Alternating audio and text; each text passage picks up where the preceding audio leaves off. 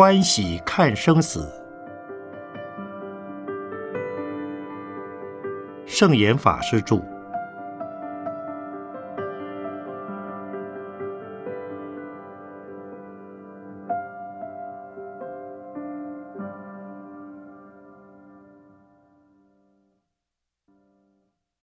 第三章，人生三部曲。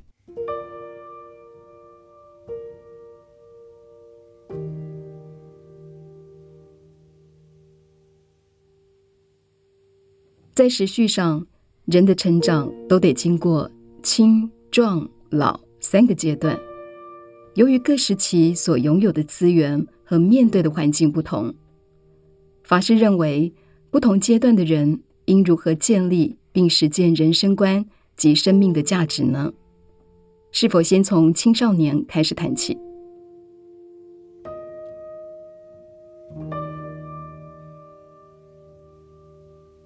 现代二三十岁的年轻人，在追求什么呢？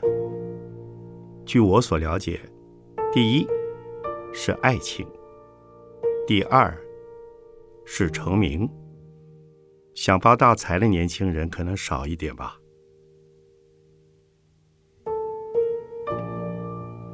寻觅异性伴侣是动物的本能。成长中的少女少男，有的甚至等不及成年再打算。年纪虽小，却已有爱情美梦。不过，这时候需要思考一下：小说中的爱情凄美、浪漫、很迷人，但沉溺于爱河中挣扎的人，有时喜悲参半，有时患得患失。有时痛苦不堪，情绪波动极为汹涌。二十五岁以前，正是学习的阶段，把精力时间耗费其中很可惜。若是很自然的交往，两情相悦，彼此勉励，那也很好。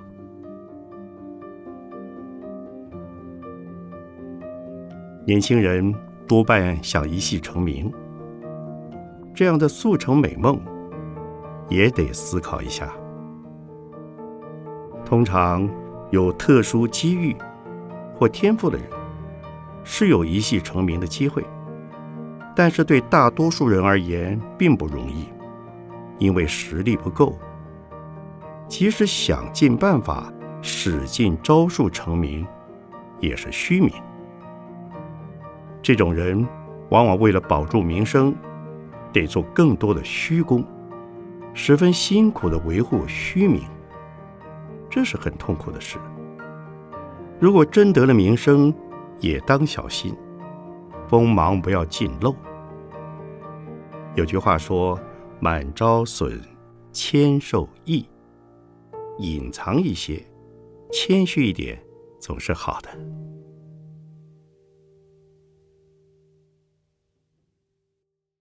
除了追求成名、爱情之外，在这个成长阶段，更重要的是要自我充实技能、知识及品德，以奠定人生的基础。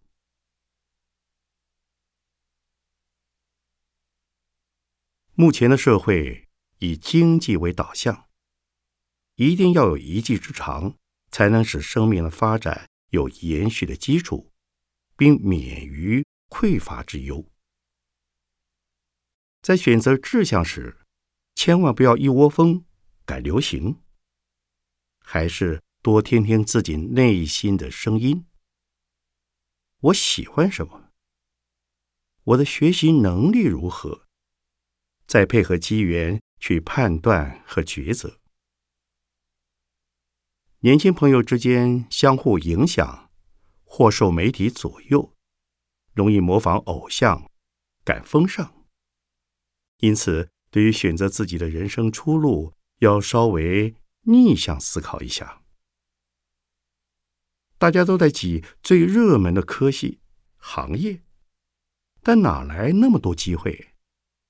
这样竞争不也同时增加了吗？更何况环境、技术。演变很快。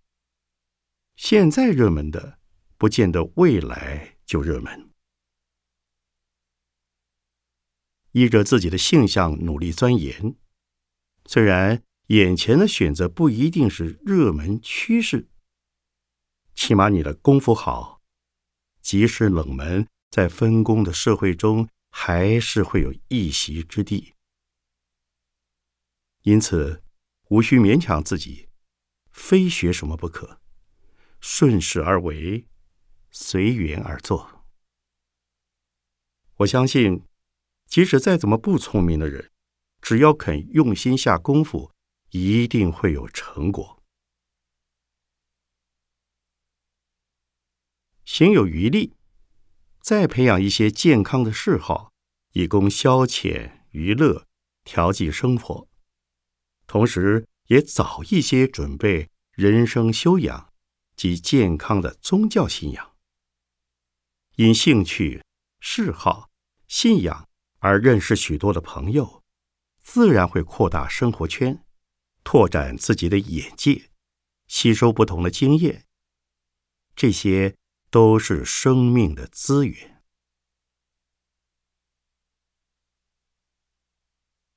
一般都认为，只有在与人互动的时候，才会发生品德的问题。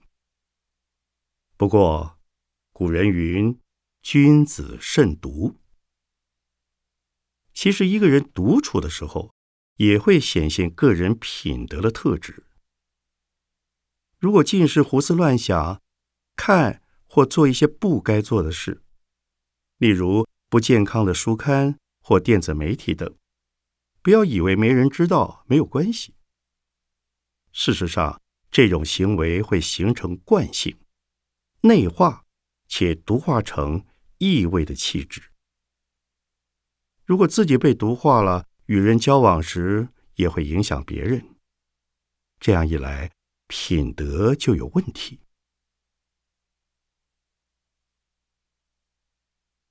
所以，从小要了解习性作用之大，不要掉以轻心，需时时提醒自己，做任何事都要同时为自己及他人负责。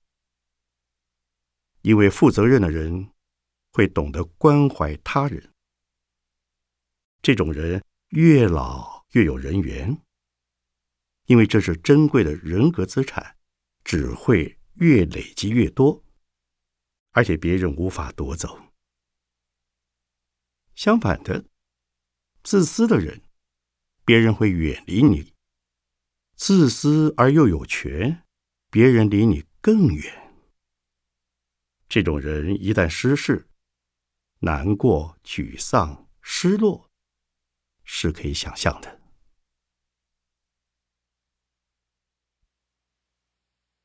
法师刚刚指出了年轻朋友努力的一个大方向，但一些统计数据显示，十五到二十四岁这一代的青年人中，有一些现象令社会学者和心理学者非常关切。例如自杀的问题。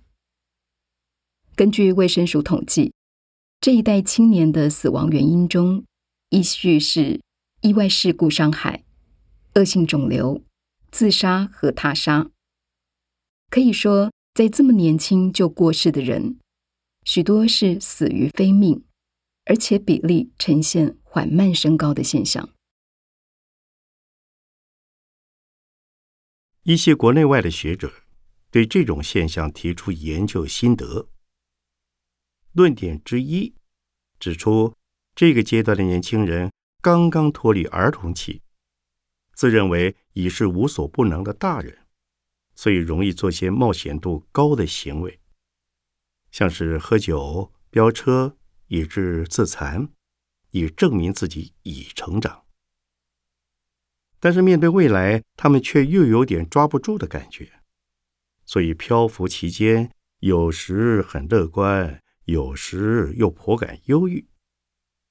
若加上环境的刺激，也许就容易自伤或伤人。法师对于这个现象的看法如何？宗教界如何看待自杀呢？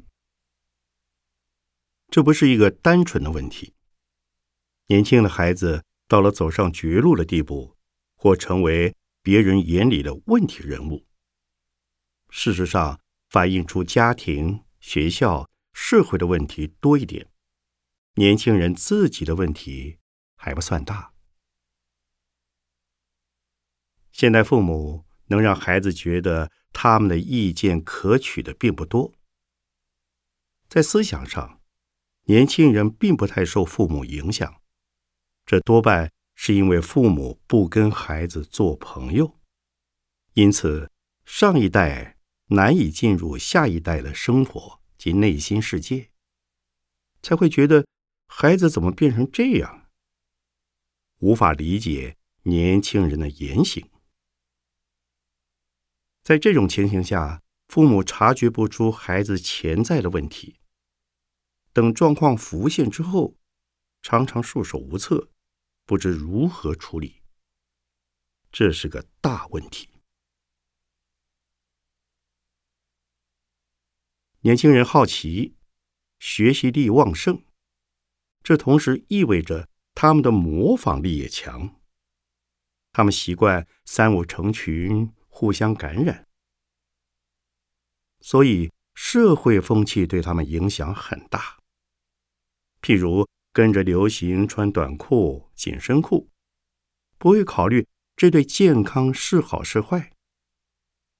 见大家都买名牌，自己也想要，没想想自己是否买得起。更重要的是。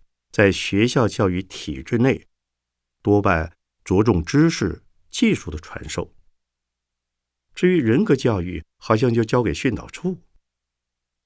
但是训导人员天天耳提面命，不可以这样，不可以那样，并且定出条条规矩，错了就罚，对了就赏。光这样，对学子的人格养成是不够的。学校教育中非常重要的一环，是老师的身教，潜移默化的熏陶。老师如果不懂得用尊重的态度、方法对待学生，而说一些讥讽、轻蔑的话等等，这不但不能让犯错的学生心服，对其他人也不是好的示范。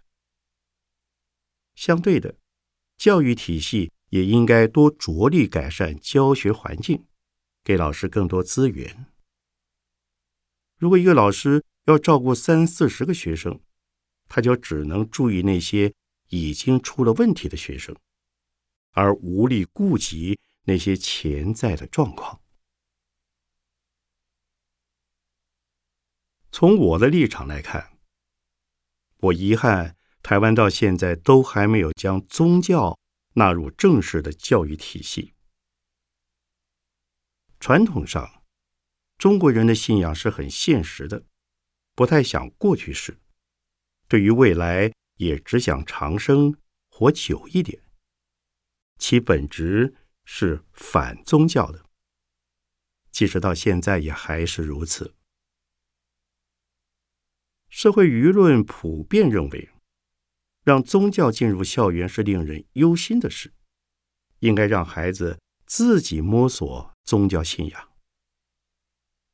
家长也这样想，纵然父母自己有宗教信仰，却多放手，让孩子自己决定是否接受宗教，这不是很矛盾吗？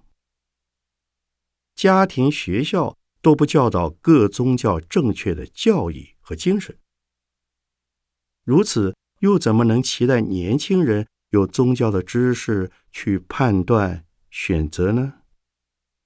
他们只能跟随大众的流行风气，而台湾民间的宗教多半止于信仰层面，许多为非理性的，甚至是迷信的，所以灵异之风、求神问卜。才蔚为风潮。教育当局目前正在推动生命教育，希望教导学生爱惜生命。我认为生命教育的内容，应该是说明生命如何由胚胎形成，死亡是必然。从生到死的人生过程中，必须如何安身立命？如果其中缺乏宗教教育，生命便是没有源头，也没有未来，无法使人将生命。落实在无限的时空中。什么是宗教教育所提供，而正规教育缺乏的呢？宗教讲出生之前源头，所以生命有了根；宗教也讲死之后的未来，所以生命有了归宿。有了根，就会对自己的命运。有安定感，相信有未来，就会对自己的现在负责，当然就有无限虔诚的希望。缺乏宗教的引导，生命犹如失根的兰花，无处着力。人生中只讲道德，做起事来不免困难重重，因为许多是非善恶。不是一时之间就能分明的，常常对不负责任的人莫可奈何。有些作恶的人，只要不被抓到，就心存侥幸，也许会遭人谩骂，却也无可奈何他。碰到这种人，就得靠宗教的力量来帮助他了。有宗教信仰的人。不仅怕人家骂，而且懂得对自己的所作所为负责。一如海中行舟，明白自己起航的来处，知道自己前程靠岸的去处，而且不只是这一生而已。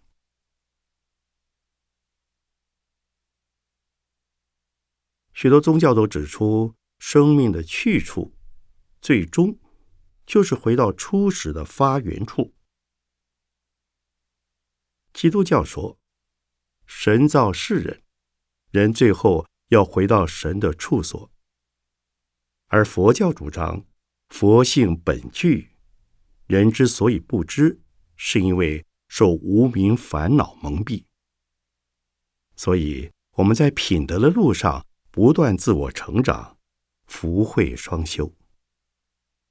最后，清明的本性自然浮现，与佛不二。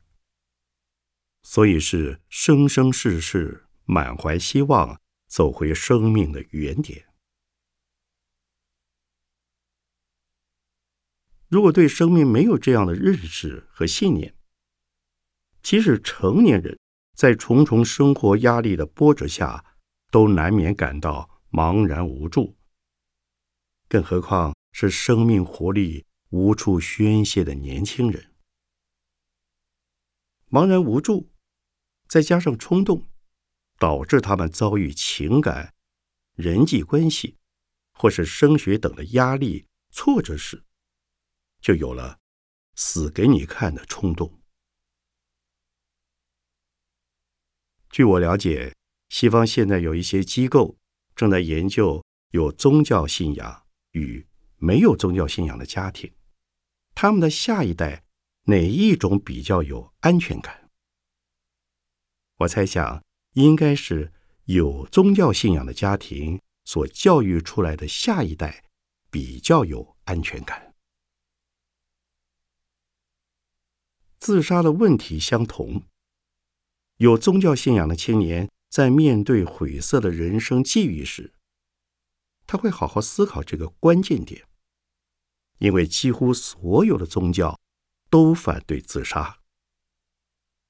犹太、基督、天主教认为人是神创造的，只有上帝可以收回人的生命，人不可以自己结束生命。而佛教则认为，自杀与杀人都是杀生，所以。也反对自杀。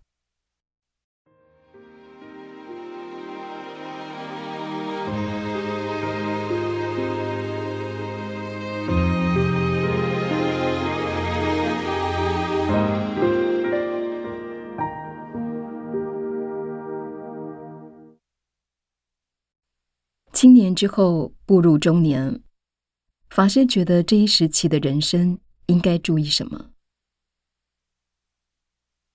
就以我自己为例做说明吧。我少年出家，知道佛法的好处，就有振兴佛教的心愿。这个心愿到了中年之后，才得以逐步实现。过程中，法师是否曾经与多数人一样，觉得梦想难以实现，或永远达不到呢？是的，但我从未放弃。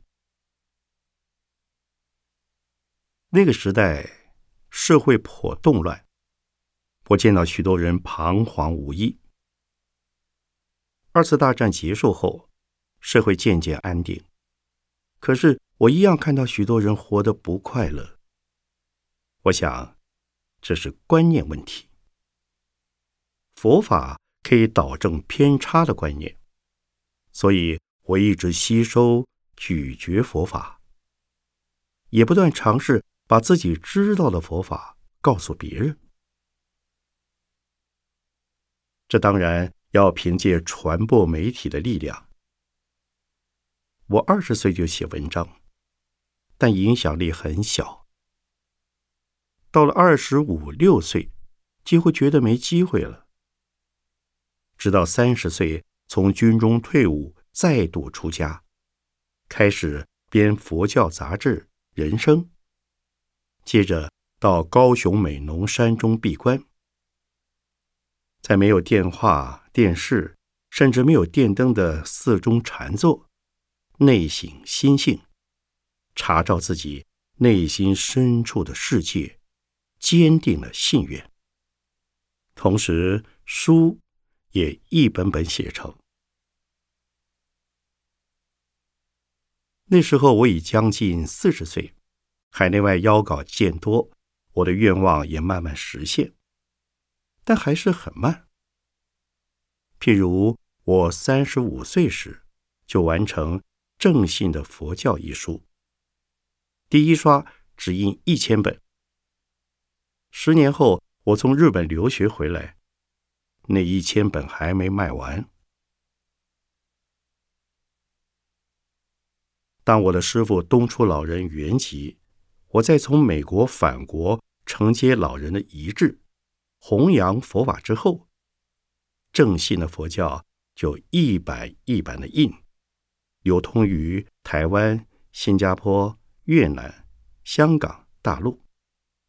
现在出版量已有两百多万本，而且也慢慢有人真的照我发表的理念去行事。以此可见，中壮年的年限很长，从三十到六十五岁。这是人生的黄金岁月，更应当不中断的学习，还要努力充实自己，逐渐的发挥影响力。在此时期，我离开较单纯的学院环境，进入社会之后，因为因缘具备，很多事情聚集而来，其中有逆缘，有顺缘。重要的是，我绝不因逆缘而放弃。中年时，我也饱受打击。俗话说：“树大招风。”当知名度高了，随之而来的非议、责难也越多。过去，我曾为了佛教正信之辩，与基督徒发生过笔战。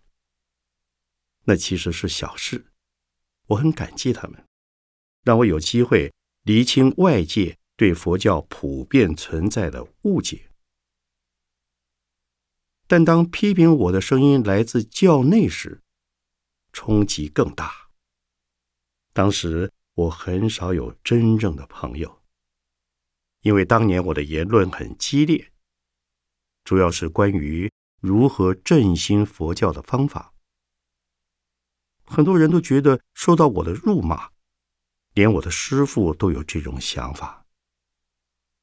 虽然我自认为是对事不对人，但是没有获得大家的谅解，因为事里有人，人在事中无法二分的。那时候压力真的很大，我赴日留学也曾遭受反对，一因我人缘不好，二因有些人推想我赴东瀛之后必定还俗。在压力下，我没有放弃，还是继续走自己的路。凭借的是什么样的信念呢？就是山不转路转，路不转人转，人不转心转。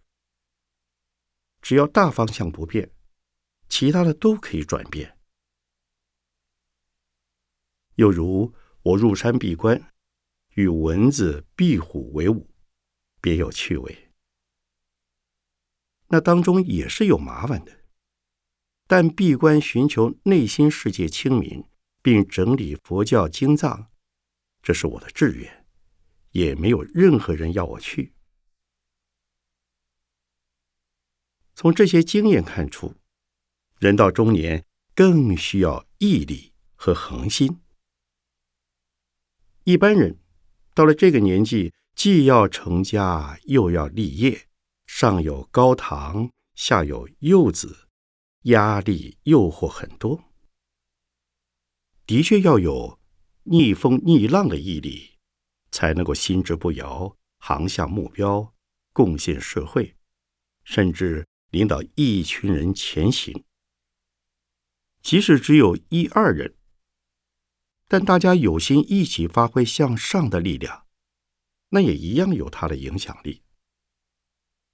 时代从来没有停留过脚步，我们也只有不断的努力。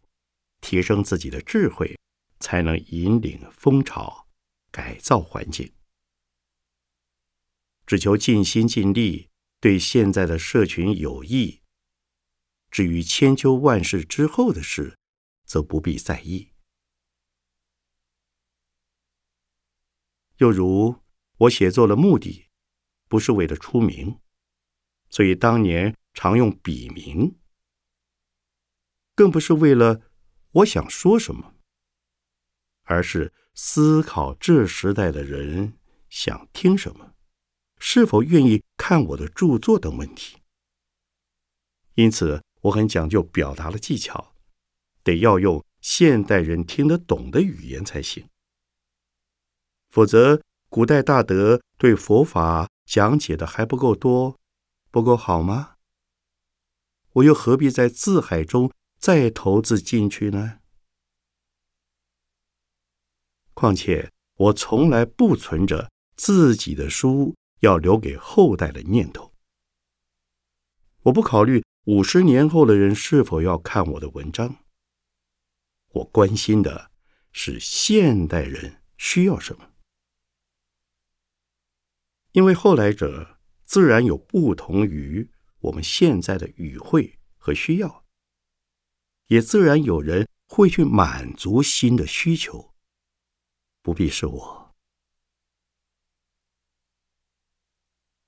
总之，在中年时期为立业做准备、打根基，以及冲刺的时候，我还是一句老话：要有奉献的心，不要老算计名利，那会惹来许多的烦恼。但如果多做奉献到某个程度，名利会自然跟着来的。法师刚提到，年少时编织梦想，步入黄金岁月时，就发挥逆浪行舟的毅力，充实自己，迈向目标。这种带着英雄及戏剧性色彩的人生，的确是二十岁上下的人所期盼的。但是，大部分的人到了中年，恍然清醒，发现自己只是芸芸众生中的路人甲、路人乙，上班下班而已。往往在心理上需要一番调试，究竟中年人该怎么接受自己的平凡呢？俗话说：“儿童是国家未来的主人翁。”主人翁是指每个人都可以当领袖或成为社会上左右时局的风云人物吗？当然不是。成为社会乃至全世界的主人翁，这句话的真谛是：在民主的环境中，每个人都有一份奉献自己的机会和力量。国家、社会都是抽象的名词。事实上，它是由每一个个人的表现聚合而成的综合体。我常以手表来比喻这件事。手表要运作的好，它所有的零件，不管是大、中、小齿轮、螺丝、指针，都必须通力合作的运转，少一个都不行，彼此都有密切的关系。现实世界里，不同的社会有不同的运作模式。有的是由一个大齿轮来带动，有的则是由三两个中齿轮组成核心。看起来好像当大齿轮的比较风光，但是手表里面全是大齿轮，这样行得通吗？所以，如果国家有进步，所有恪尽己力并扮演好自己角色的人都有功劳。反过来，社会有缺点，不要光指责别人，也应该自省有无失责。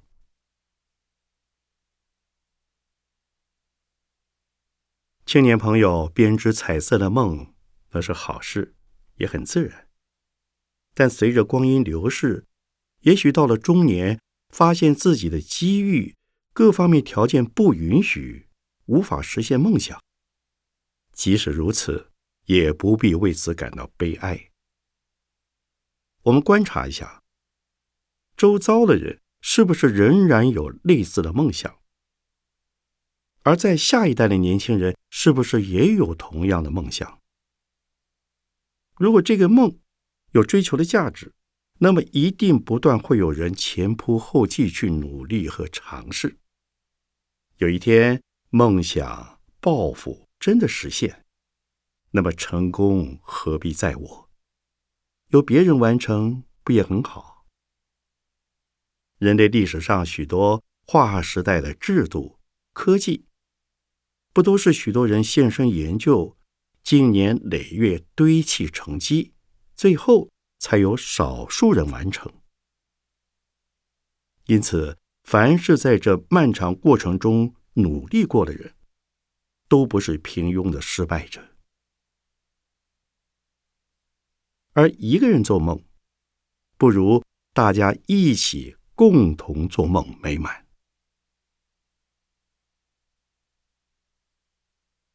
古代儒者对人的道德要求很高，希望。君子、读书人、知识分子都能三十而立。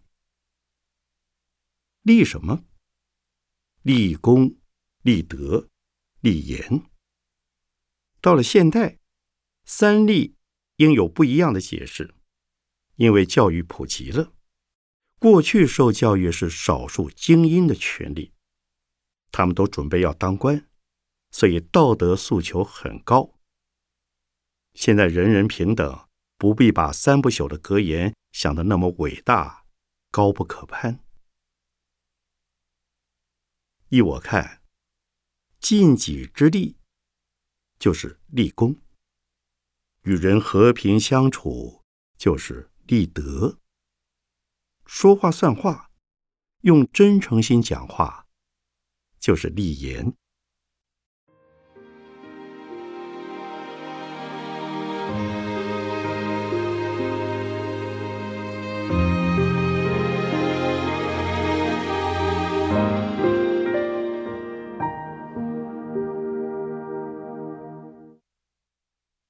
老年时又该如何把握这段岁月？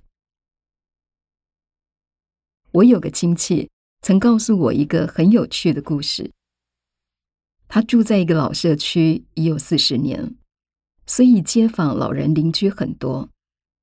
其中有一位老先生，每天清晨三四点就到公园散步，七点回家吃早餐休息，又出来走走。中午太阳大，再回家用饭休息。到了黄昏，还是在公园散步，直到天黑。日复一日，除了三餐，老先生的一天全花在走路运动上。我这位亲戚感慨良多的说：“许多老人只想健康的活久一点，他可不想这样。”法师认为，老年生活怎么安排才好？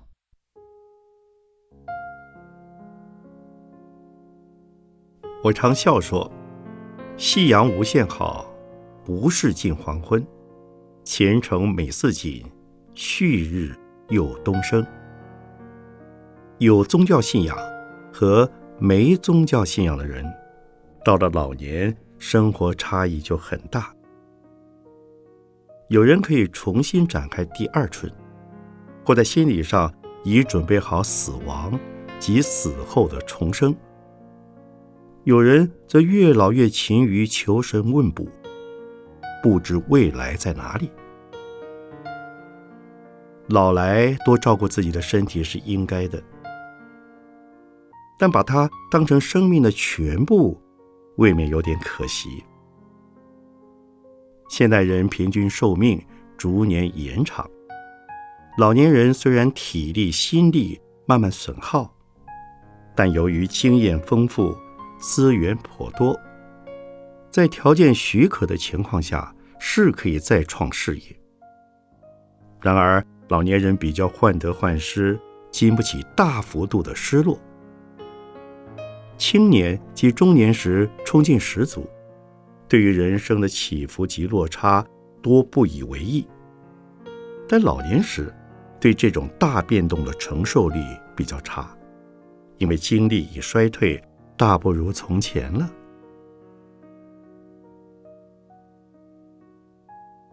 不过，老年的人生像黄金般的莲花，必须尽力维护。不论从事宗教公益义工，或上空中大学、社区大学继续进修，都是很有意义的事，可以扩增生命的活力。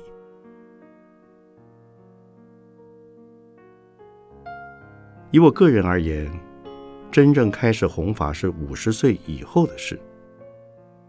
对社会的影响力，则是在六十岁建立法鼓山之后才更彰显。我和弟子们开玩笑，如果我在六十岁之前死了，就没有法鼓山的置业了。